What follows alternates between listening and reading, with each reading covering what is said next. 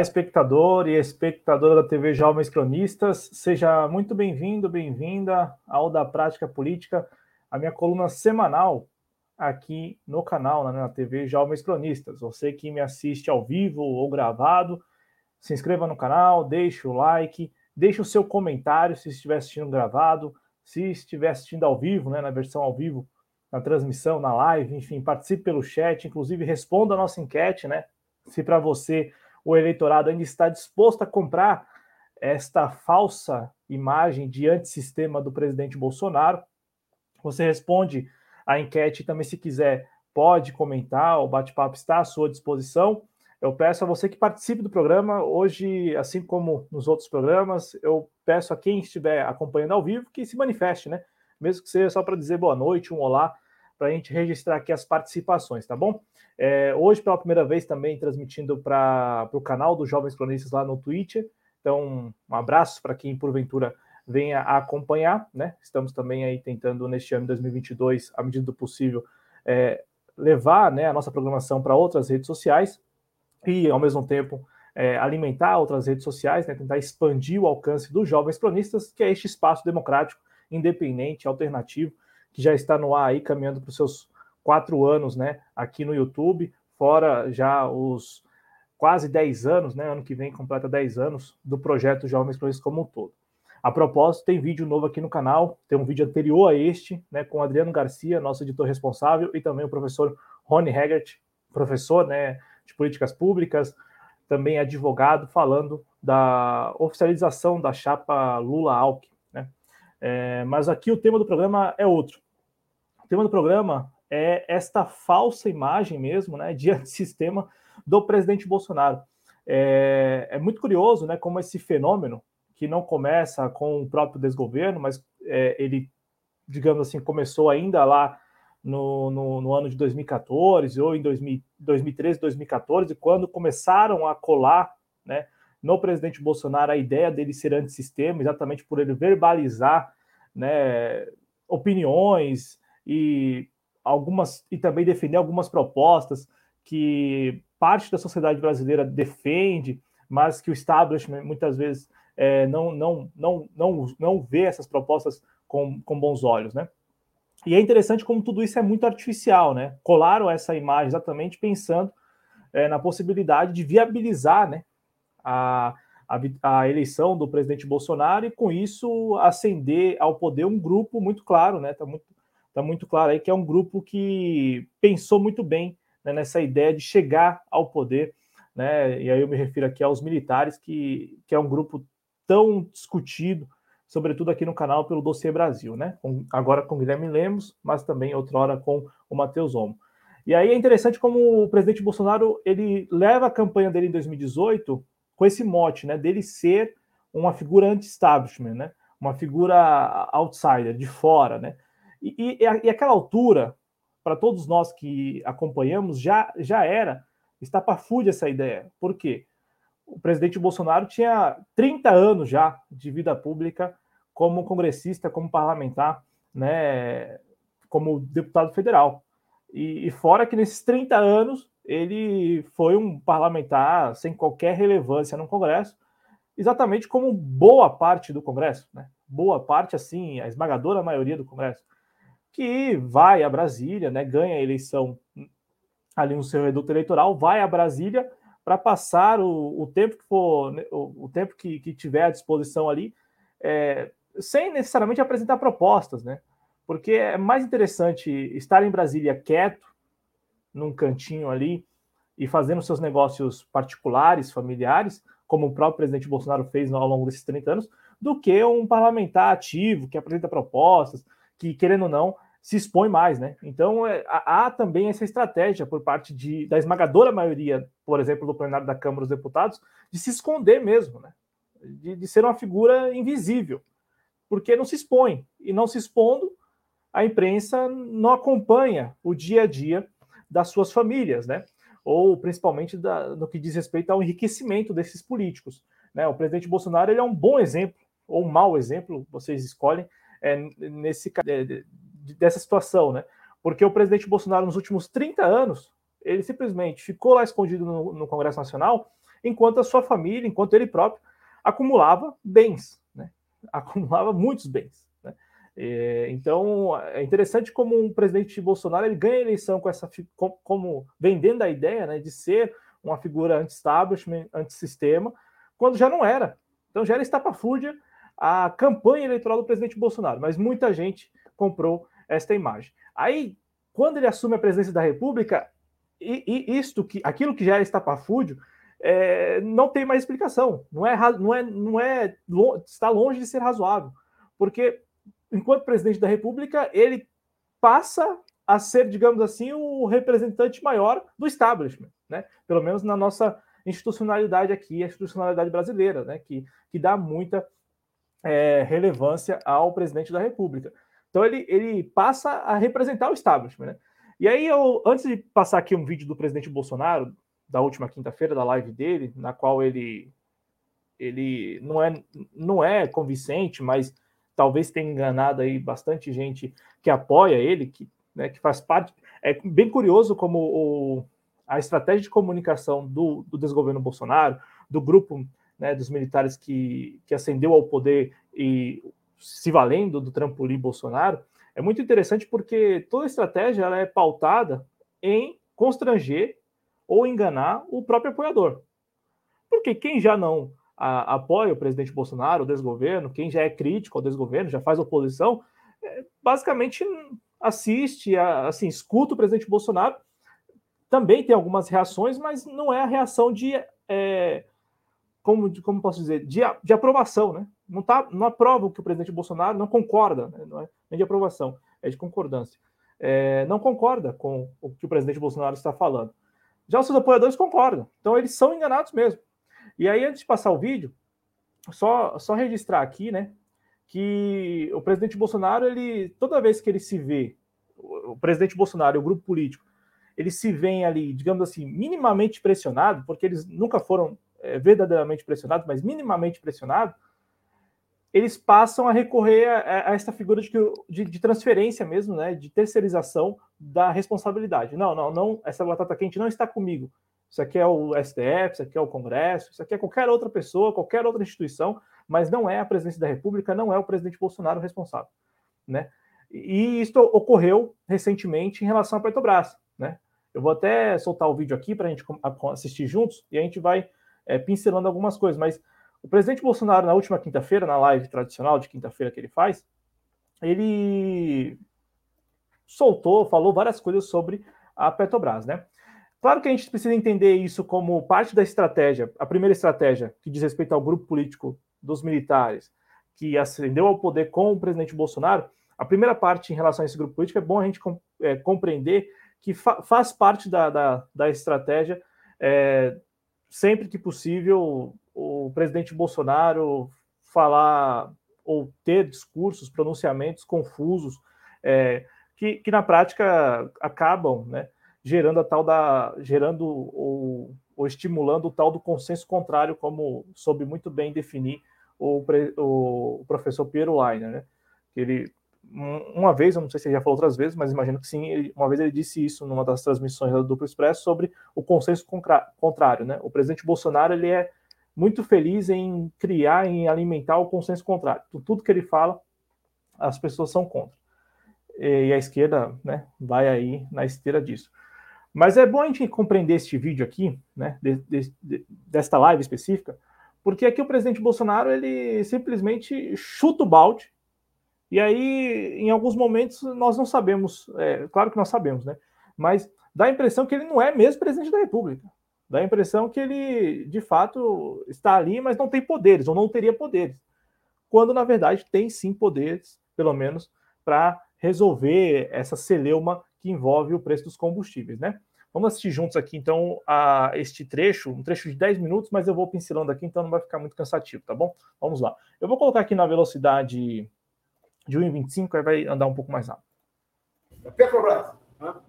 Eu não mando na Petrobras, deixar bem claro. Tem uma pesquisa aí dizendo que é 70% favorável com o governo que fila da Petrobras. Isso é irresponsabilidade. No passado isso já foi feito, o governo é, Dilma especial, o Lula também, e o causou um endividamento de 900 bilhões de reais na Petrobras.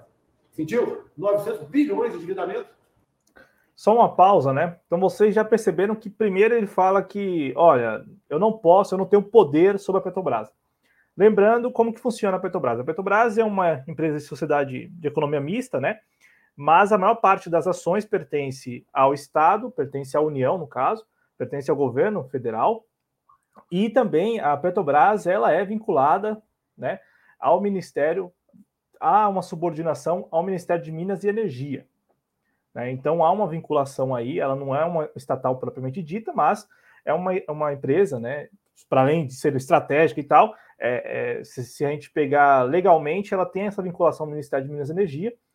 Tanto é né, que o governo federal é quem indica os conselheiros, né, os membros do conselho, é, boa parte dos membros, né, são 11 membros do o conselho de administração da Petrobras tem 11 integrantes, desses 11, oito cadeiras até a última até a última eleição no dia 13 de abril pertencia à União, então a União indicava oito integrantes dos 11 que pertencem ao conselho de administração, e desses oito já havia ali a definição, né? O presidente também já indicava quem seria o presidente da, da, da empresa, como foi feito nos, no, das três vezes em que o presidente Bolsonaro trocou o presidente né, da Petrobras. Então, assim, o presidente Bolsonaro ele confunde as coisas, como é de se esperar, né? É, até para vender a ilusão de que ele de fato não consegue fazer nada, principalmente para os seus apoiadores, né? É bom lembrar isso. O público-alvo aqui é o apoiador do presidente Bolsonaro. Então, o apoiador é o enganado. É isso, né? Então, explicando que o presidente teria sim, né? Se ele quisesse, obviamente, teria sim como é, não, não necessariamente interferir, mas dentro do que é sua prerrogativa, teria sim, ou que, do que são as suas prerrogativas, teria sim como alterar a política de preço da Petrobras, que é uma determinação apenas do próprio Conselho, não tem nada também, é bom lembrar isso, não passou nada no Congresso em 2016, foi uma decisão apenas exclusiva do Conselho de Administração da Petrobras em 2016, a adoção do PPI, né, que é a política de, de preços aí com paridade internacional, e de, desde lá todo mundo vem mantendo essa política de preço. E para a gente voltar ao vídeo, nunca houve dívida de 900 bilhões na Petrobras, nunca houve dívida de 900 bilhões de reais na Petrobras, nunca houve, né? A Petrobras de fato tem suas dívidas, a Petrobras se endividou muito em razão do pré-sal, né, descoberta do pré-sal, também depois, é, quando houve e aí isso é assim assumido, né? Houve interferência é, ou pelo menos congelamento de, de preços é, de derivados de petróleo no governo Dilma, né? É, isso desde o primeiro governo, né? Desde o primeiro mandato, ainda lá na época da, da Graça Foster, né? Que foi presidente da Petrobras, depois com Aldemir Bendini também, o Aldemir Bendini, que era presidente da Petrobras ainda no segundo governo da Dilma, né? ele, ele é quem começa com o programa de desinvestimento da, da Petrobras. Então, assim, é, aqui né, é, é bom a gente entender que a Petrobras sim teve e tem dívida, né? Mas outra hora a dívida, que nunca chegou aos 900 bilhões citado pelo presidente Bolsonaro, foi uma dívida que foi inflada demais, né? Exatamente pelos investimentos que foram feitos ainda à época da descoberta do pré-sal, né? Então, só já a gente desmentindo aqui o presidente Bolsonaro de cara por interferência no preço do combustível, entre outras ações né, é, voltadas para a corrupção da Petrobras. Tá certo? Então, isso está descartado na intervenção. De novo, hein? Dívidas que não, não são provenientes de corrupção necessariamente, viu? As, as dívidas da Petrobras que estão sendo pagas, que sempre foram pagas, é, elas, vamos lá de novo, são provenientes dos investimentos que foram feitos para na descoberta do pré-sal, depois, aí sim, né, o congelamento de preços ainda no governo Dilma, com a Graça Foster e depois o Aldemir Bendini. E, por fim, má gestão na construção de duas refinarias específicas, né? A, a Abreu e Lima, em Pernambuco, e a, o complexo petroquímico do Rio de Janeiro, tá? Então, má gestão, inclusive. Então, a gente, é, claro, podemos falar de corrupção, podemos, mas é, é sempre bom, né? Só para, aqui neste espaço da TV Jovens a gente esclarecer as coisas. Lá na live do presidente Bolsonaro, ele fala o que ele quer e a militância engole. É isso. Para o outro lado, eu não posso entender, pode ser que eu esteja equivocado, deixar bem claro, a Petrobras, durante a crise da pandemia e agora guerra lá fora, a Petrobras faturar horrores. O lucro da Petrobras é maior com a crise. Isso é um crime inadmissível. Eu posso estar equivocado. mas não consigo entender. Por exemplo, fonte. Aí aqui é curioso, porque é o primeiro momento em que o presidente Bolsonaro parece um candidato de oposição. É, é, o primeiro momento. Tem vários momentos neste vídeo, mas é o primeiro momento em que ele parece um candidato de oposição. Ele parece que ele, ele quer concorrer contra Jair Bolsonaro para poder vencer o Jair Bolsonaro, né?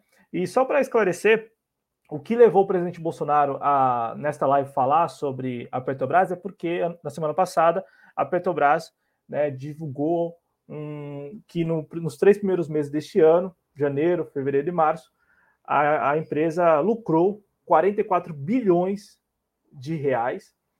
Comparado ao ano passado, nos três primeiros meses do ano passado, a Petrobras havia lucrado apenas 1,2 bilhão de reais. Então, assim, é um negócio estrondoso, né? É, em relação ao lucro no primeiro trimestre, comparado, né? A comparação. É, é, o, o, ano passado, a Petrobras terminou o, o 2021 com 106,6 bilhões de reais em lucro. Nós estamos vendo aí um tweet do Eduardo Costa Pinto, que é economista, ele tem um canal aqui no YouTube, né, que é o canal do Instituto de Economia da Universidade Federal do Rio de Janeiro, e ele publicou né, no, no Twitter dele, que vocês podem seguir, né, o arroba Eduardo, aí tem uma sequência numérica aí, né, 62100165, é, dá para melhorar. Eu não sei se é ajustável isso, mas é, seria interessante melhorar professor Eduardo Costa Pinto, que tem um canal aqui no YouTube e também é, tem um programa semanal, né, que é o Diário da Crise. E aí ele destaca no tweet dele, primeiro, que novamente a Petrobras é, com lucros enormes. Então não é a primeira vez. Segundo, ele destaca, né, ele, ele publicou essa tabela, não sei se é de autoria dele, mas é uma tabela com os indicadores financeiros aí comparados do primeiro trimestre do, de 2022 entre as principais petroleiras do mundo. E aí vocês percebem na terceira coluna, da, na quarta coluna da esquerda para a direita, né, que é a coluna do lucro líquido em, em dólar, em bilhões de dólares, que a Petrobras ela destoou de todo o grupo, né? A, a que chegou mais próxima ali com 7,1 bilhões de dólares em lucro líquido no primeiro trimestre foi a Shell. Mas, assim, de longe a Petrobras é a que mais lucrou neste primeiro trimestre de 2022. E por fim, para a gente voltar ao vídeo, Aqui vocês têm um gráfico do G1, né? Que é um levantamento dos resultados da Petrobras por trimestre. Olha só, hein? Por trimestre, desde o primeiro trimestre de 2015.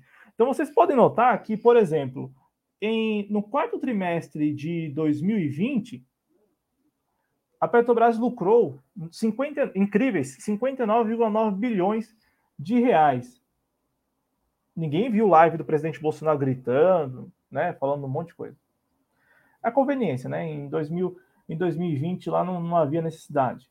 No, depois, se você pegar aí é, o segundo trimestre, né? E segundo trimestre de 2021, tem lá a Petrobras com 42,8 bilhões de reais em lucro líquido. Então, de novo, a Petrobras aí com lucro altíssimo, segundo trimestre do, do ano passado.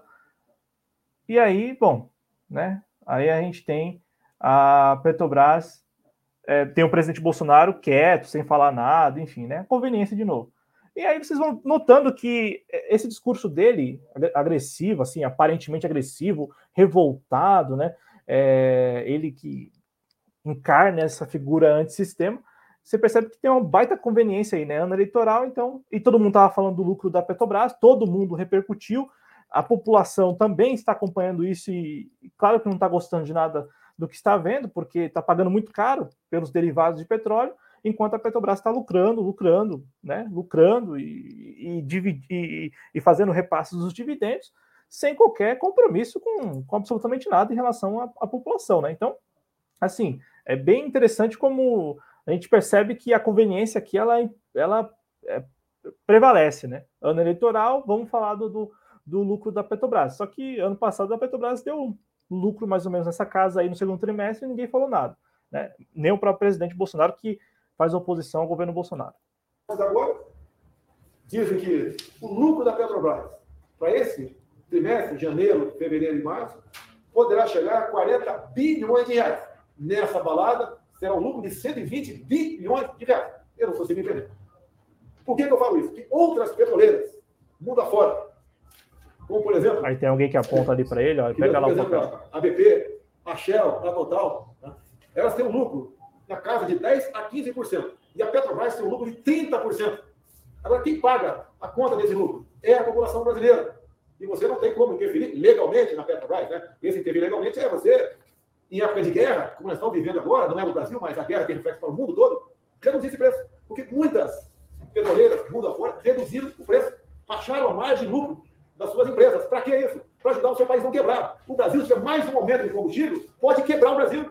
E o pessoal da Petrobras não entende, ou não quer entender, ou só estão de olho no lucro, sem entender isso. Né? Tem lá é, legislação que vem do Conselho, etc. Mas o momento é de guerra. A gente apela para a Petrobras. Não reajuste, não reajuste os preços dos combustíveis. Vocês estão tendo lucro absurdo. Se continuar tendo lucro dessa forma e aumentando o preço do combustível, vai quebrar o Brasil. Tivemos há pouco tempo uma crise no governo Temer, não é culpa do Temer, né? Mas tivemos um problema. Ah, não é culpa do Temer, não. Pô. O PAC na economia foi enorme. Se você reduzisse um pouquinho as, a, as grandes empresas, vão 10% a 15%, você tem de 30%. Dá para resolver. Bom, ele faz uma conta aí que não, não vou entrar no caso, mas vocês percebem, né, que ele vai e isso aqui, lembrando, o público-alvo dele é o próprio apoiador, né? Então, é, isso aqui é um conteúdo para o apoiador dele. É que aqui na TV Jovens Cronistas eu quis trazer esse vídeo para a gente entender como ele vai vender essa, essa imagem de antissistema, sendo ele presidente da República, sendo ele quem escolhe, como escolheu três vezes o presidente da Petrobras, sendo ele quem escolhe, como já disse, né, pelo menos oito integrantes do Conselho de Administração da Petrobras, sendo ele o responsável por, numa conversa, falar: ó, vamos, vamos mudar a política de preços da Petrobras. Ele, se, se ele quisesse, obviamente, né, está longe de querer, está claro que não é esse o propósito, como disse aqui o Matheus Fernandes, pura estética, eu concordo plenamente. Só quis trazer esse vídeo aqui para fazer esclarecimento, né? Para a gente ter esse vídeo aqui gravado, registrado, de que o que o presidente Bolsonaro está falando é, é enganação vil, mais, a mais barata enganação, né? E o problema todo é que ontem a Petrobras anunciou um novo aumento de quase 9% no diesel, 40 centavos por litro do diesel. E isso começou a valer hoje, terça-feira, 10 de maio. E aí? E já sob a nova gestão da Petrobras, inclusive um, um indicado para substituir o general Silvio Luna, que supostamente é, estava re, sendo relutante em, em mudar ou, a política de preços ou em seguir as orientações do presidente Bolsonaro. E aí, aí a gente percebe como aquilo que eu falei, por exemplo, aqui em relação ao Silvio Luna, de fato parece que, é, que era o propósito. A saída a, escondida do Silvio Luna, né? Então, o Silvio Luna ele sai da Petrobras, levando lá uma bolada, né? Porque ele pegou uma bonificação, um bônus lá de mais de um milhão de reais, pelo menos era isso que estava previsto fora os salários né, mensais, fora, enfim, tudo que ganhou nesse um ano na frente da Petrobras, ele leva a parte dele e, e ainda sai né, como um, um, um, um, general, no caso, um militar, escorraçado pelo presidente Bolsonaro, que é quem manda, no, nos, é quem ser, seria quem, quem manda nos militares que estão no governo. Ainda sai com essa pinta né, de, de, de, de, de, de militar escorraçado, né, como saiu lá, lá atrás o, o Santos Cruz, o Otávio do Rego Barros, né? É interessante como isso vai se encaixando e você percebe que sem nenhuma finalidade, sem nenhum propósito, porque na prática o, o novo presidente da Petrobras, que é o, o José, o como que é o nome dele? É, José, José Mauro Coelho, ele simplesmente mantém a política de preços. Deu uma entrevista para o Estadão semana passada falando que o presidente Bolsonaro entendeu a questão do preço de mercado disse na entrevista lá que o presidente não pediu absolutamente nada específico para ele. Por exemplo, o presidente poderia ter pedido para ele mudar a política de preços, enfim, alterar a política de preços, diminuir a tal margem de lucro que o próprio presidente fala nesse vídeo. Enfim, o, Ju, o José Mauro Coelho, o novo presidente da Petrobras, disse que não, disse que o presidente Bolsonaro não pediu absolutamente nada para ele. É, e, e, e, também na entrevista ele escancara como é, o PPI ele, ele não, não tem razão de existir. Né? O PPI, a, o preço de paridade internacional, ele não tem qualquer razão de existir. Para vocês terem uma ideia, a demanda do diesel, né? De, do 100% de demanda do diesel, segundo José Mauro Coelho, atual presidente da Petrobras, ao Estadão, só 27% vem de fora. Só 27% da demanda de diesel é importada. Então, portanto, fazendo aqui uma, assim, uma conta básica, né? um negócio, uma conta básica mesmo, né? 73% da demanda por diesel no Brasil é atendida com a produção interna. A Petrobras produzindo aqui no Brasil. Não é importado. Então, assim, 73%, 73% da, da, do que é da demanda é atendida, é atendido, perdão, ou são atendidos, né? Mas é, é atendido, no caso, sem, sem erro de concordância, é atendido com produção nacional de diesel. Ou não é? Porque esses 27 são importados. Se vocês tiverem alguma informação, à vontade, tem aí no chat, também tem a seção comentários. Mas que fique registrado aqui que a, de, do total da demanda de, por diesel, 73% teve que dobrar o joelho para poder garantir os 20, para supostamente garantir os 27% que vem de fora. Que é isto, né? O PPI é basicamente para garantir que a, haja importação de diesel, haja é, e com a importação a, não, não haja desabastecimento, né? E, e só para contextualizar, o aumento da Petrobras em quase 9% ontem ainda é insuficiente para equilibrar a, a, defasagem que existe em relação aos importadores de combustíveis. Né? Essa é uma informação que está aí sendo divulgada, porque há uma pressão, há, há uma pressão para que a Petrobras equipare, de, é, equipare o preço que é, que é adotado lá fora com o preço é, interno do diesel, e aí com isso o diesel ainda seria mais caro. Então o diesel hoje caro, caro, com 40 centavos mais caro, ainda está abaixo do preço que é praticado lá fora. E há uma pressão para que a Petrobras, o mais breve possível, equipare isso. Né? A defasagem existe ainda. Então veja, né? Veja como é, ainda, ainda não está suficiente, ainda não é suficiente. Né? Vamos seguir aqui escutando o presidente rapidinho. Daí, eu não sou dono da Petrobras, a Petrobras não é uma estatal, é economia mista. Tá? Eu sei que deve satisfação acionista, sei disso. Agora, que acionistas são esses? Em grande parte, são empresas de pensão dos Estados Unidos. Nós, com sacrifício do povo brasileiro, estamos mantendo pensões gordas fora do Brasil. Olha aí. Dá para resolver isso, porque a própria Constituição dá esse, essa possibilidade. Quando se trata aqui de empresa pública ou de sociedade de economia mista, ela deve ter a função social. Petrobras, estamos em guerra. Petrobras, não aumente mais o preço dos combustíveis. O lucro de vocês é um estupro, é um absurdo. Olha aí. Vocês não podem aumentar mais o preço do combustível. E eu não mando na Petrobras. Ficou feio, presidente. Se fosse estatal, eu teria decidido reduzir a margem de lucro. Chama de spread, se não me engano, né? É entre o, Aí, e o lucro. A Petrobras não pode aumentar mais o preço dos combustíveis. O conselho, com a diretoria, tem como resolver esse assunto. Em especial o óleo diesel. É um crime aumentar mais uma vez o óleo diesel no Brasil. Ixi. Sabemos da crise mundial. Sabemos do preço dos combustíveis lá fora. Já teve quase 140 dólares no barril. O dólar de ontem foi de 110. Caiu bastante. Eu sei que está alto ainda. Antes da guerra, estava na casa dos 90. Mas essa diferença não justifica aumentar mais uma vez o preço do combustível. A questão de, dois meses aproximadamente, a Petrobras aumentou em um real o preço do diesel. Olha, eu, governo federal, fiz a minha parte. Eu zerei o imposto federal do diesel. Lamentavelmente, ICMS, mesmo uma lei votada pelo parlamento e sancionada mim, o óleo diesel ia cair de aproximadamente 30 centavos o ICMS do litro, acabou aumentando em 30 centavos. Então, até o presidente do, do Senado, Rodrigo Pacheco, só explicar isso rapidinho, né? Foi tema até do, da prática política.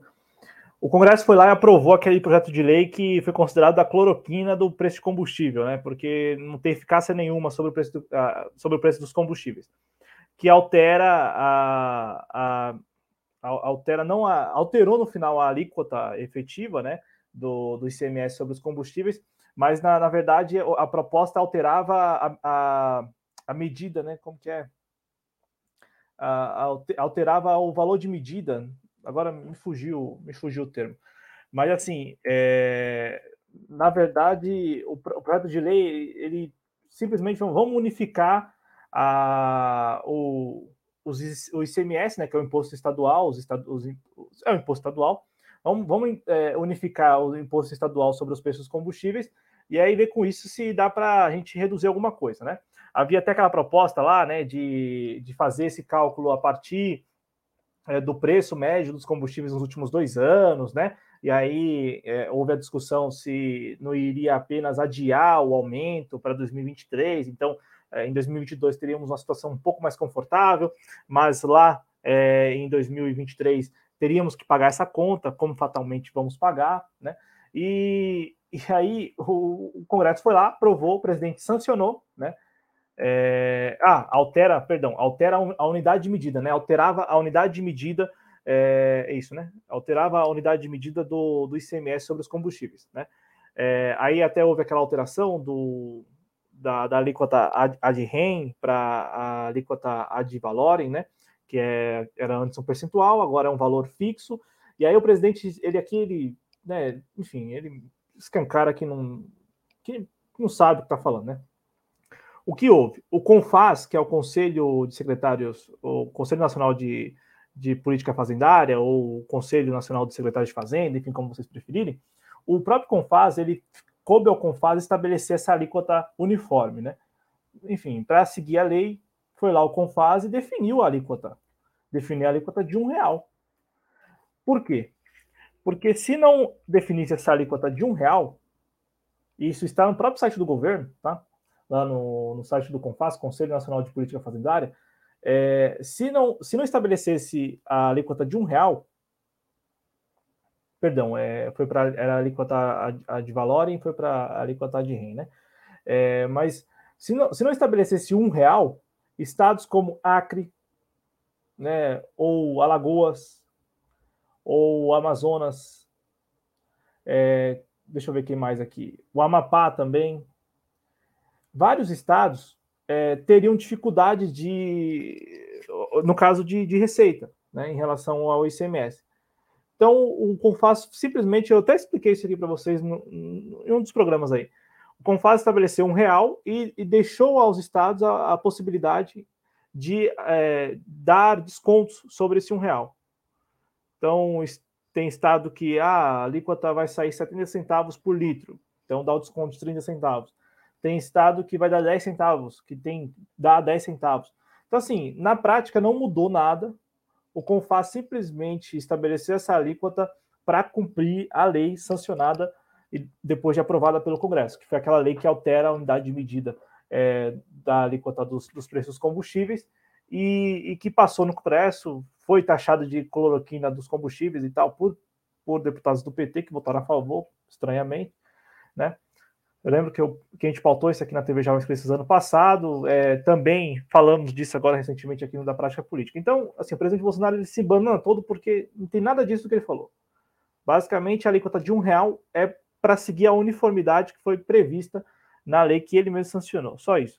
Os estados ainda estão tendo muita autonomia para poder dar os descontos e garantir a alíquota que era a alíquota, a alíquota ou o valor correspondente à alíquota que já era o valor cobrado, o valor que entrava no caixa dos estados. Tá? Então, assim, na prática não mudou nada em relação à arrecadação com a alíquota de um real. Se a alíquota fosse inferior a um real, aí sim haveria estados com muita dificuldade, muita dificuldade mesmo, de é, muita dificuldade de garantir é, que os recursos continuassem entrando nos seus caixas, né? Como estados que, curiosamente, são estados que, que querendo ou não, apoiam boa, boa parte da, das suas populações é, segundo pesquisa de popularidade, apoiam o presidente Bolsonaro, né? Pega o Acre, pega o Amapá, né, estados do norte aí. Então, o presidente Bolsonaro, de novo, é, é sempre mirando o próprio, o próprio apoiador. É basicamente isso. Oficiou o, presidente, o nosso ministro da Economia, Paulo Guedes, falando disso daí.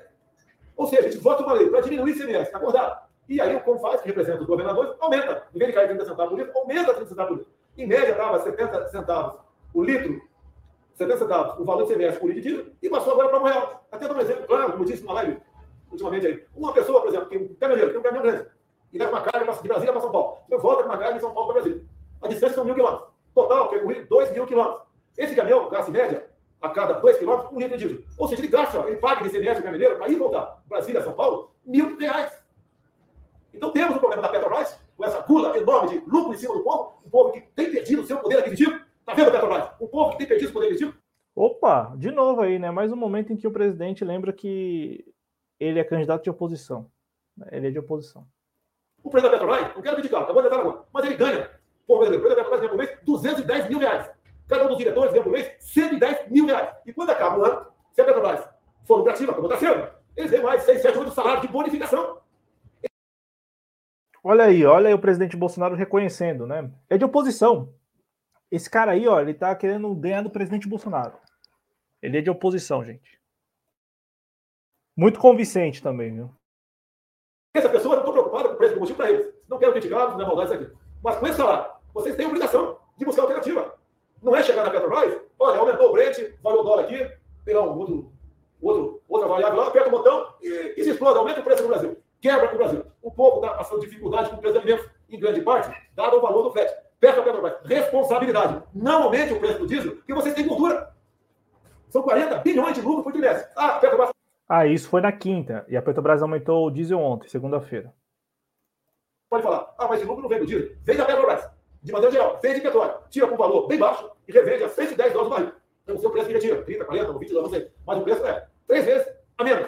Não podemos continuar assim. Sabemos que o outro fator do preço alto, além da Petrobras, além do ICMS, que aumentou, mesmo tendo uma lei de vigor, também o Brasil não refina. Ou seja, nós temos que exportar o óleo cru e depois importar diesel e gasolina. E não refina por quê? Porque no governo do senhor Luiz Inácio Lula da Silva, ele começou a fazer três refinarias, duas no Nordeste e uma no Sudeste, e não concluiu. Não é não concluiu. Virou uma sucata, uma sucata só essas três áreas. E uma dívida, né? Esclarecendo também, né? Aqui a nossa proposta é esclarecer. O apoiador do Bolsonaro, ele, infelizmente, né, assiste, engole e pronto, final. Lembrando que é, as refinarias hoje, né, das 18 que nós temos no país, 13 pertencem, eu acho que é essa conta, 13 pertencem à Petrobras. Das 13, 8 estão à venda. 8 estão à venda. 8 das 13. 8 estão à venda. Começou com o Aldemir Bendini, ainda no final do governo Dilma, é, né, antes do impeachment, depois é, se intensificou com o Pedro Parente, com o Ivan Monteiro, aí vem o Roberto Castelo Branco, Joaquim Silvio Luna, enfim, essa galera toda aí mantendo de pé esse processo de venda de refinaria. É isso. Ninguém aqui está preocupado, pelo menos desde 2015, ninguém está preocupado em atualizar o que nós temos aí como campo de é, refino, né, aqui no Brasil. Ninguém, ninguém, ninguém está preocupado em atualizar as plantas que existem no Brasil atualmente para refino do petróleo. Ninguém, ninguém. A, a, mesma, a mesma ladainha. É, o, as refinarias são antigas, elas foram feitas para refinar um óleo mais grosso, o nosso óleo é muito fino, aí tem que mandar para fora para refinar e volta. É a mesma ladainha, mas ninguém se, ninguém diz assim, não, beleza, já que o nosso óleo é mais fino do que era antigamente, vamos atualizar nossas plantas. É possível? Não é possível? Como que a gente pode fazer isso? Não, vamos vender as refinarias e ponto final, que é o que a Petrobras tem feito desde 2015. Inclusive, ano passado conseguiu vender, né? A, a Randolfo, é, Randolfo Alves, né? É isso, isso. Lá no interior da, da Bahia, né? A, a refinaria, Lan, refinaria Landulfo, Landulfo Alves, né? A Relan, lá no interior da Bahia. Conseguiu vender, vendeu ainda por um preço depreciado, né? Enfim, né? subvalorizado, metade do preço. O gerente enlouqueceu. Mas vamos escutar o presidente Bolsonaro de oposição, viu? Candidato de oposição, gente aproximadamente 90 bilhões nessas áreas. Se tivesse feito apenas duas refinarias, hoje nós seríamos autossuficientes e refino. Nós somos. Agora, você não faz uma refinaria um, dois ou três anos, é muito tempo. A Petrobras, parabéns a Petrobras, tem investido para a produtividade das refinarias que temos hoje em dia. Trabalho, segundo a informação da Petrobras, com 95% da sua capacidade. Mas se uma refinaria desse problema, né, nós teremos sérias dores de cabeça pela frente. Apelo à Petrobras, eu não mando em vocês, eu não vou interferir, que não tenho como interferir. Veja o lucro abusivo que vocês têm. E tanta verdade que é abusivo, que tem crescido com o aumento do preço do petróleo lá fora. Quanto mais alto o petróleo, mais vocês lucram. Quem paga a conta? Mas esta é a política de preço da Petrobras, né? Não é isto. Quanto mais alto o preço do barril de petróleo e também mais, quanto maior a desvalorização do real, mais a Petrobras ganha. Quanto menor a desvalorização do real e quanto menor o preço do, do barril de petróleo lá no mercado internacional, a Petrobras também ganha, porque ela não repassa essa queda nas refinarias. Ela até repassa na, nas refinarias, mas todos nós sabemos que na ponta não vai chegar, porque é, basicamente será absorvido como margem de lucro, né? E o combustível tem sido o vilão da inflação. Nos últimos dois meses, a inflação está batendo quase 3%. Aqui não, aqui beleza. Porque quem está vendendo banana, por exemplo, não está aumentando a banana porque quer aumentar. Está aumentando porque chega mais caro por causa do frete. Então, a pena Petrobras, os seus lucros bilionários, não quebre o Brasil. Não aumente o preço do diesel. Senhores governadores, respeitosamente, como faz? Acolham a lei votada há três meses no parlamento eu zerei o imposto federal no diesel. Os estados aumentaram o valor do ICMS de mais ou menos 70 centavos para um real. Ninguém aguenta mais. Isso prejudica toda a economia brasileira. Pode quebrar o Brasil, pode levar o Brasil para uma situação bastante complicada. Esta semana, vocês estão conhecendo um pouco mais do que é a Petrobras aqui no Brasil. Temos nichos temos redutos ainda em nosso governo, espalhados por todo o Brasil, que não entenderam que todos nós estamos no mesmo barco. Eles sabem que o Brasil não aguenta mais um reajuste de combustível numa empresa que fatura dezenas de bilhões de reais por ano, às custas do nosso povo brasileiro. Bom, aí eu já mudei aqui o vídeo, porque também ele foi a um evento lá em Santa Rosa, no Rio Grande do Sul, um evento é, Feira Nacional da Soja, né, algo do tipo, e, e aí lá ele soltou essa também, né, e a galera ali veio que foi na empolgação na dele. Enfim, depois de 40 minutos de transmissão, só para a gente é, resumir né, toda essa história. Né? É, tá muito claro que se houvesse interesse do desgoverno Bolsonaro, do próprio presidente Bolsonaro, em qualquer mudança na política de preços, ou, por exemplo, uma mudança na política de. Na, no programa de desinvestimento que está aí entregando as refinarias ou querendo vender as refinarias da Petrobras, seria possível dentro do que é hoje é previsto como prerrogativa do presidente da República. Beleza? Todos nós concordamos com isso, né?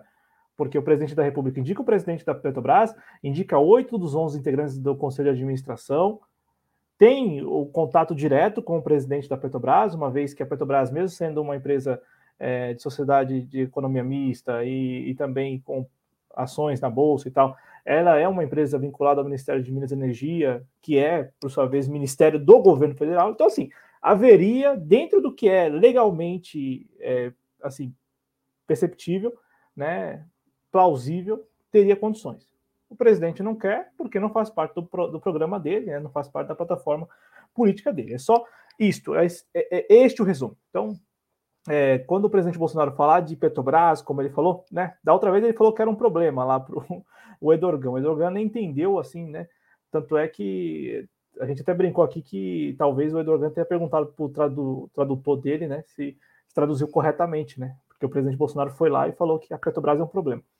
Para a gente terminar aqui, a gente precisa compreender que nos anos da Lava Jato, a Petrobras, é, o sucateamento da Petrobras se dava sob o pretexto da dívida, né? A Petrobras endividada, muita corrupção. E agora nós temos a segunda fase é, desse processo, pelo menos assim que eu tenho visto, né? Que é, que é a fase de do pretexto, né, o, o, a mudança do pretexto. O pretexto não é mais a dívida. O pretexto agora é que a Petrobras ela não cumpre função social nenhuma e por isso ela precisa ser logo privatizada, entregue. Não faz sentido nenhum ela ter vinculação com o Estado, né? Não faz sentido nenhum a União ter é, a, a, o voto majoritário, né? Ser acionista majoritário, se não pode é, se quer mudar a política de preços, se quer é, fazer uma cobrança mais contundente é, com relação à política de preços ou aos, aos diretores e ao próprio presidente da, da, da empresa. Então, a gente precisa também entender né, aquele olhar holístico mesmo para a coisa, né? Entender como agora nós estamos nesta fase, não é mais a dívida do problema. O problema agora é que a Petrobras, ela de fato está completamente descolada da sociedade ou do que a sociedade espera dela, por isso que ela precisa ser entregue, precisa ser vendida, né? E a gente tem que compreender tudo isso assim o mais depressa possível, exatamente para poder responder às pessoas de que não, não, não, não é assim. Não é que a Petrobras esteja descolada da sociedade, não, não, não. É que o atual governo com as suas indicações e com a sua maneira de lidar com a Petrobras, está fazendo com que a Petrobras ela se desloque da sociedade, né? Ou se distancie da sociedade. É isso. É só esse o ponto, tá bom? É, e a gente vai seguir acompanhando, né? Vai seguir acompanhando aí essas manifestações antissistema do presidente Bolsonaro, né? A pergunta que está no chat é se você concorda, né? Ou se você acha que o eleitorado ainda está disposto a comprar a imagem de antissistema do presidente Bolsonaro. Por enquanto, o não está vencendo. Eu temo que eu até votaria sim nessa enquete, porque eu ainda acho que sim, que o, a, o eleitorado, ou boa parte do eleitorado, ainda compra a ideia de um sistema do presidente Bolsonaro, porque, é, de fato, é, até a ascensão do presidente do, do, Jair Bolsonaro à presidência da República, com esse grupo político que, que dá suporte a ele, né? Então, assim, é, até o desgoverno Bolsonaro, até o início do desgoverno Bolsonaro, quem encampava ou quem encarnava, incorporava é, essa figura antissistema era, querendo ou não, a esquerda com seus movimentos, com seus coletivos, com seus partidos, com seus sindicatos. Com a ascensão do desgoverno Bolsonaro, e não só do presidente Bolsonaro, mas essa ideia toda que, que, que está hoje no poder, é, nós temos o movimento contrário, né? A esquerda, com seus movimentos, com seus coletivos, com seus partidos e sindicatos, passaram a defender o establishment. E, e defendem o establishment sem qualquer é, vergonha, sem qualquer é, receio, defendem mesmo o establishment, ponto final. Né? Então, é, essa cama de gato, né? Que criada por, pelos militares, enfim, e pelo atual desgoverno, que que a esquerda caiu e não, não me parece que vai sair é, no, no, curto prazo, né? E nem no médio prazo, na verdade, né? Eu acho que é, meio que é, é, esta aí a esquerda já perdeu, né? E é um problema, porque as pessoas, com certeza, né, no senso comum, elas são muito anti-establishment, né? Elas são muito é, anti-sistema, porque elas enxergam que o sistema existe exatamente só para prejudicá-las. E, infelizmente, no dia a dia, os casos concretos, eles levam a gente a essa conclusão, né? De que o sistema, ele de fato tem nos prejudicado demais né, nos últimos anos. Né? É, agradecer o Adriano aqui, que esteve mais cedo com o professor Rony Hegert, o Matheus Fernandes também está aqui, dizendo que foi por, é, por estética, a guerra da Ucrânia mostrou que a máxima de Goebbels vale ainda hoje, a pura estética é suficiente, eu acho que vale muito hoje, né, é só estética e ponto final, né, um detalhe, quando eu saio e entro da minha cidade, eu vejo um outdoor financiado provavelmente por reservistas e latifundiários, abundantes aqui, gigante em apoio ao presidente Bolsonaro, nenhum pio do TSE. É... O, o, Adriano falando que uma parte compra mesmo, mas é uma parte boçal, é, mas é, um, é uma parte significativa. Eu não, não, menosprezo, não. É uma parte significativa ainda da, da sociedade brasileira, né? Muita gente, muita gente mesmo. É, e, e, aí eu, eu, acho que o maior problema hoje, assim, nossa, é o maior problema, né? É, vamos lá, o, o maior ponto assim que que, que, que eu acho que acaba mexendo demais com toda essa, essa, situação é o fato de que aqueles que antes eram antissistema agora são, são defensores do sistema, né? É, é, é isso que não, não entra na minha cabeça, porque, sabe, eu acho que, assim, convenhamos, né? O, se aquilo é um ideal, se aquilo é uma bandeira sua, não faz sentido você mudar por pura conveniência só porque um adversário conjuntural também defende, né? Eu, assim, dou aqui o exemplo do voto impresso, mas não só fico no voto impresso, né? A questão do STF mesmo, da própria justiça eleitoral, né? Isso eram bandeiras e ideais e críticas que vinham sempre, partiam sempre da esquerda, dos seus movimentos, dos coletivos, dos seus partidos, e críticas fundamentadas, tá? Não eram críticas contra fulano, ciclano, era, eram críticas fundamentadas, críticas pontuais sobre decisões judiciais, enfim, ou sobre casos é, na justiça eleitoral, e hoje basicamente é uma defesa irrestrita, sem qualquer crítica né, à justiça eleitoral, ao, enfim, ao aparato jurídico do Brasil, como se fosse perfeito, né? Como se fosse perfeito. E é preciso não criticar, é, é, é importante não criticar, é importante sempre defender, é importante até elogiar se for necessário, porque é, precisamos nos diferenciar do Bolsonaro, é, a esquerda, né? Precisa de se diferenciar do Bolsonaro, ou teria que se diferenciar do, do Bolsonaro do governo dele. E, sério, isso, na boa, isso é forçação de barra também. É, é, eu acho que nem cola em boa parte da, da sociedade brasileira, exatamente porque a sociedade brasileira também, assim, ela, ela, ela consegue mais ou menos entender e falar: peraí, ó, isso aqui tá forçado, isso aqui tá muito artificial, tá muito artificial, né? É... É isso aí. Vamos passar aqui para o bloco de notas, responda a nossa enquete. E a gente tem aqui um bloco de notas rapidinho para a gente é, abordar uns temas também que eu acho importante.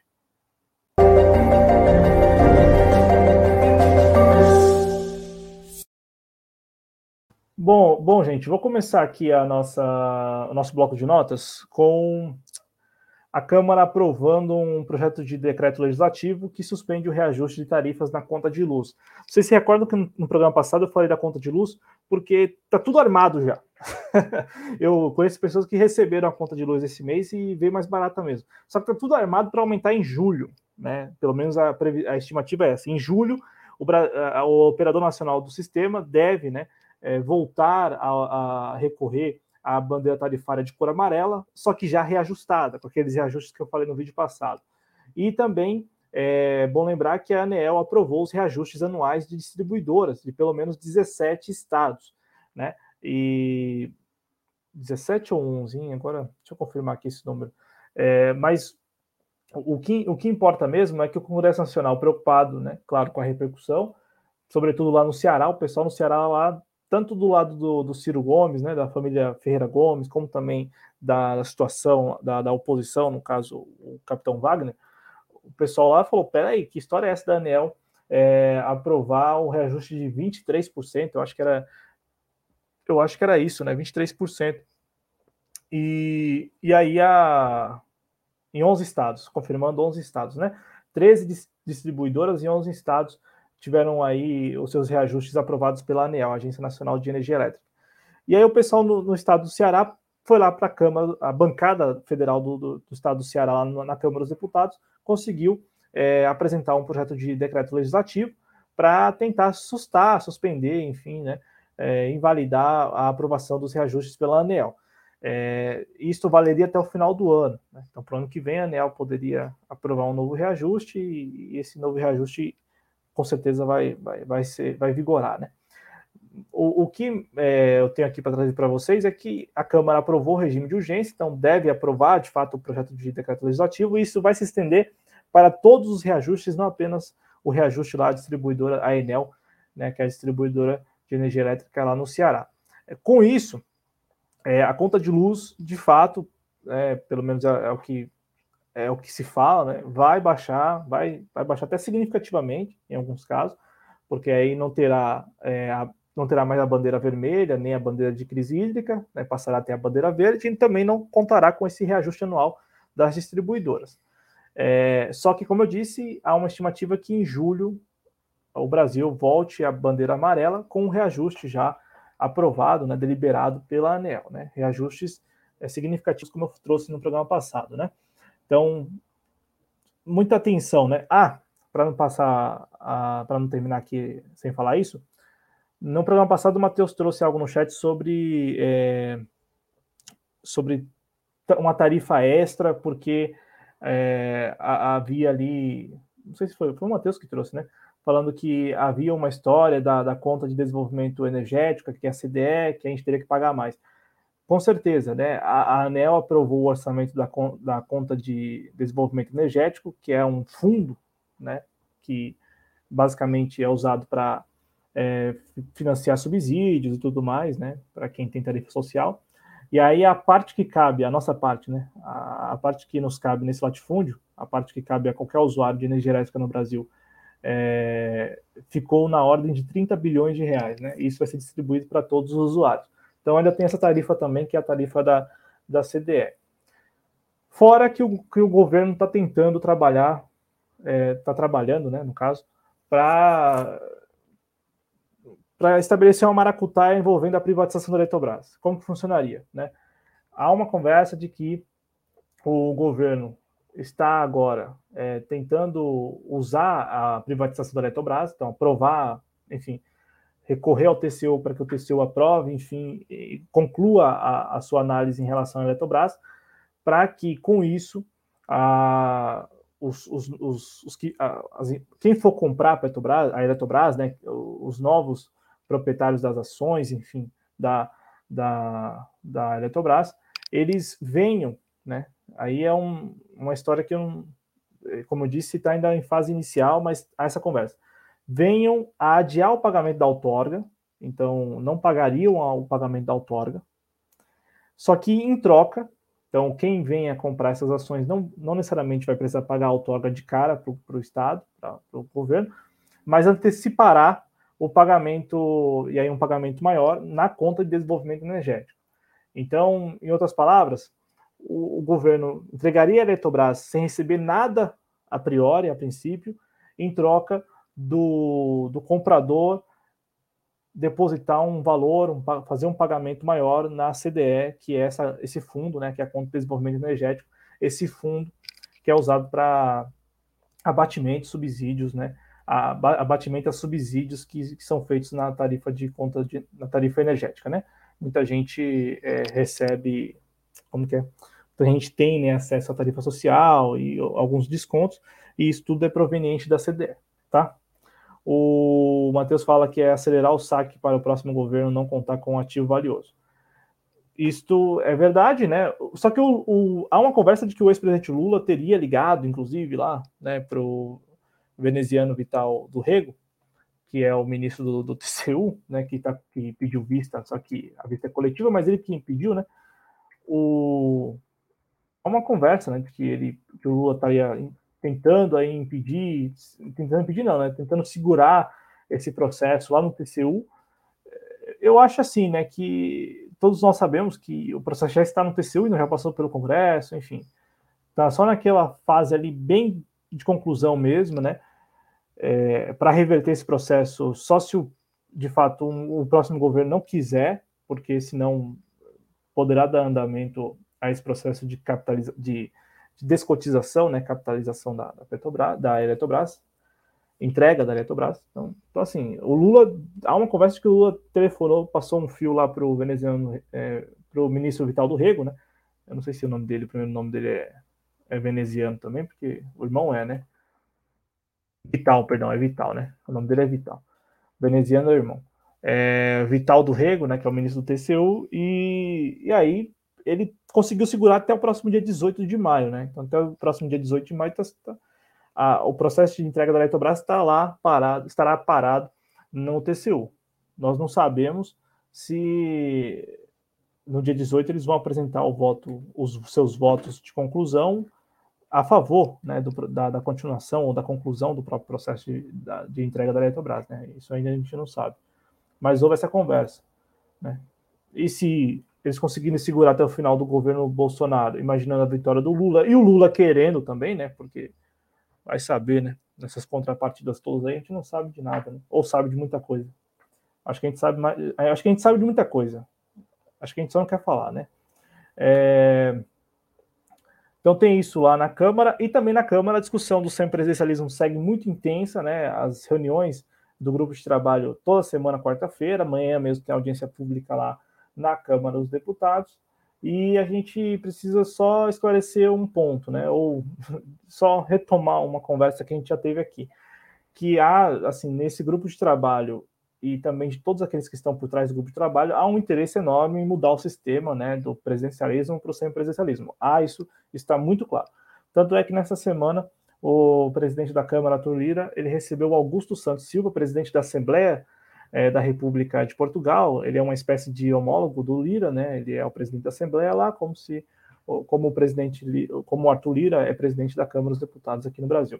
E aí, neste encontro, ele disse e falou, né, que olha, aqui nós temos 23 partidos orientando na Câmara. Para eu fazer uma simples votação de destaque, eu levo 30 minutos só para que os partidos orientem. Nessa adequação, o parlamento é levado a fazer um governo de coalizão e para isso se faz a coalizão. E somos criticados quando fazemos, a. É, quando fazemos e chama de tomar da cá. Quando não faz, o governo é incompetente por não ter governabilidade. Essa foi uma aspa do Arthur Lira nesse encontro com o Augusto Santos Silva, presidente da Assembleia da República de Portugal, nessa semana aqui no Brasil. E aí, é, só para a gente ter uma ideia, né? É, o Arthur Lira ele é um assim é um contumaz, né, defensor da mudança do sistema e ele não esconde isso, né? Ele não esconde isso, que ele já acha que já deu para o presidencialismo, tem que ser o semipresidencialismo. Inclusive, ele é um dos autores da ideia né, de que o semipresidencialismo será adotado a partir de 2030. Então, ele está por trás também dessa data, desse ano aí, né? Falar, oh, 2030 vem aí semipresidencialismo. É, eu acho assim que isso a gente tem que acompanhar com mais atenção, porque tem muita gente aí só contando com as eleições de, de outubro, achando que é só isso aí sério, não quero ser o estraga prazeres, não, já sendo, né? Mas tem muita coisa rolando, tem muita coisa rolando para além dessas eleições, para além dessas eleições, sabe? Eu acho que essa autonomia que o Congresso Nacional tem ou ganhou desde o impeachment da Dilma, Michel Temer e depois Bolsonaro como presidente da República, que entregaram, né? É, foi até uma conversa que teve o que o Ciro Gomes teve no domingo no Canal Livre, né? o Ciro Gomes falando de recuperar a autoridade da presidência da República. E muito, e, e, e muito de, dessa recuperação passa por, por um presidente que chegue ao Planalto, ao Palácio do Planalto, com um projeto claro e que não se omita. É basicamente isso. É muito simples. É muito simples. É, é, simples, é simplesmente chegar lá com um projeto e falar: eu não vou me omitir. Então, aquilo que diz respeito a mim, eu vou fazer, aquilo que diz respeito ao Congresso, ele vai fazer, o que diz respeito ao, ao Poder Judiciário, ao STF, caberá ao STF ao Judiciário. É, é simplesmente, é, sabe, também outra fala do Ciro Gomes, só que em 2018, né? Agora em 2022 ele não falou ainda, mas de colocar todo mundo de volta nas suas devidas caixinhas. Então, é, o presidente Temer, e isso fazia parte do acordo, né, do impeachment e tal, ele entregou para o Congresso, deu uma baita autonomia. Depois, o presidente Bolsonaro, não diferente, isso desde o primeiro ano de mandato, não foi agora, ah, quando ele se aliou de vez, se entregou de vez, ou teria se entregado de vez ao Centrão. Não é bem assim, não foi de agora. Desde o primeiro ano do, do governo Bolsonaro, o Congresso tem muita autonomia, porque o presidente, ou a presidência da República, ela abriu mão. Isso faz parte, claro que faz parte, né? Do grande teatro, claro que faz. Só que, peraí, o próximo presidente da República também vai ter que, no primeiro momento, ele vai ter que se chocar com isso e, e, e responder, falar, não, não vai ser mais assim. Porque o Congresso, do jeito que está autônomo, de fato, o Brasil caminha para o semipresidencialismo. Está dado isso. Com o Congresso que nós temos hoje, que pauta, aprova, promulga, no caso das PECs, sem, sem qualquer negociação, sem qualquer diálogo, sem qualquer discussão, com certeza, com certeza estamos caminhando a passos largos para o semipresidencialismo. Né? Então isso vai muito além da eleição de outubro, desta e da de 2026 também. Né? Por fim, aqui para a gente terminar o programa, já uma hora de programa, definidos o presidente da Comissão Mista de Orçamento e é, o relator. O presidente da Comissão Mista de Orçamento é o deputado Celso Sabino, do União Brasil do Pará, e o relator é o senador Marcelo, o relator da LDO, né, perdão, o senador da Lei de Diretrizes Orçamentárias, o relator é o senador Marcelo Castro, do MDB do Piauí. E é, e é interessante essa escolha do, do, do, relator, do senador Marcelo Castro, porque ele é um cacique do MDB, lá do Piauí, então estado do Nordeste, e assim, ele é um sujeito que já esteve com Lula em 2018, né? É, ele é simpático ao ex-presidente Lula, ele também esteve no jantar lá em Brasília com os senadores do MDB e o presidente Lula, o ex-presidente Lula.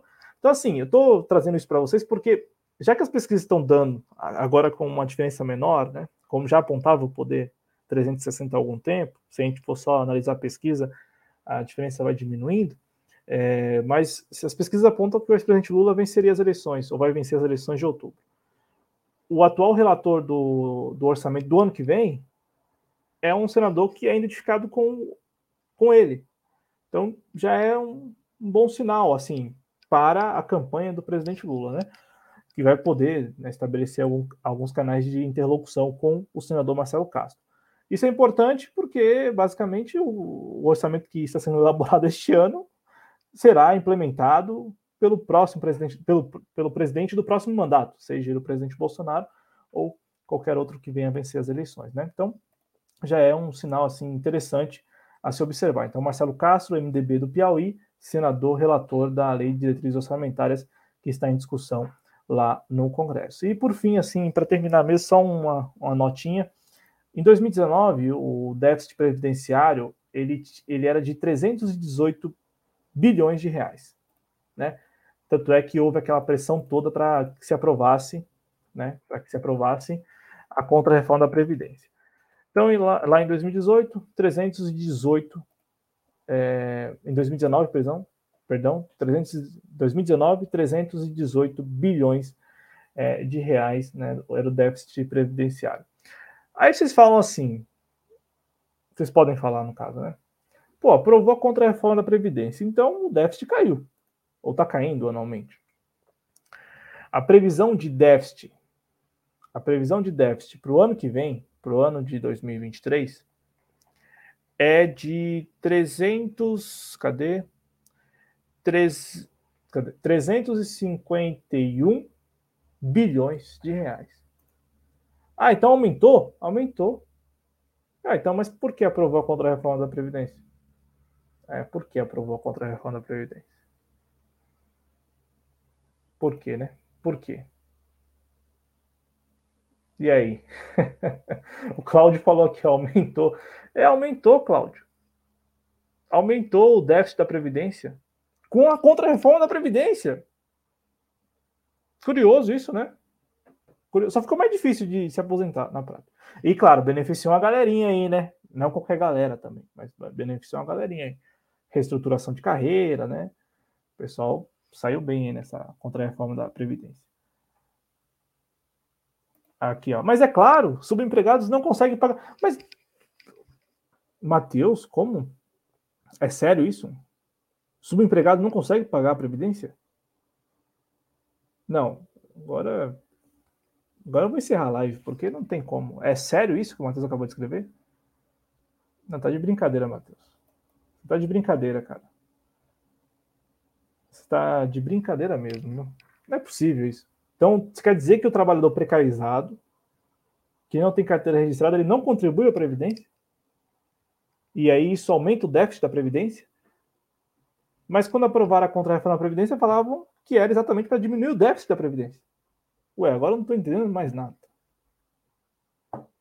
E, e, o pior, gente, é que ninguém mais fala disso. Vocês já repararam? Esse negócio do déficit era, só ficou lá em 2019. Aprovou, já era. Fim de papo. Seguimos a vida.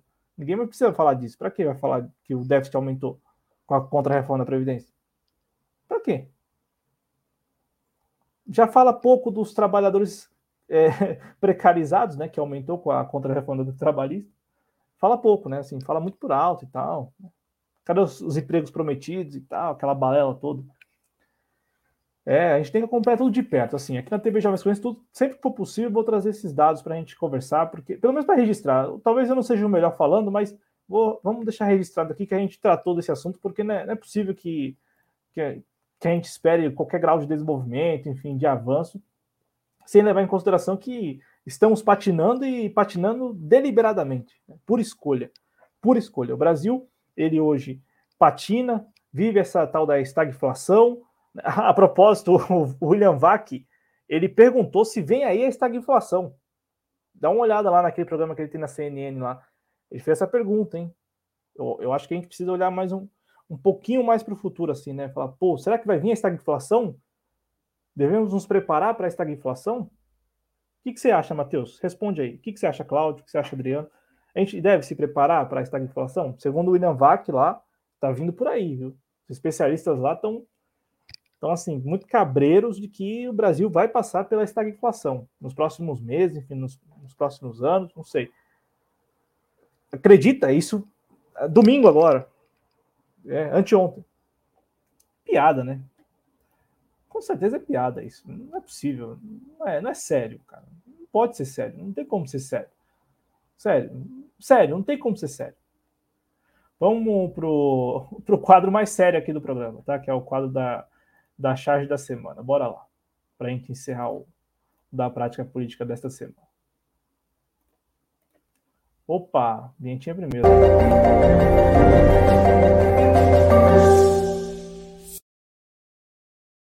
Bom, gente, tá aí, ó, a charge, é, é aquela ilustração, né, do, do Jeová o Jeová que o Jeová ele não tem é, nenhum tipo de receio de denunciar que o presidente Bolsonaro é um grande fantoche.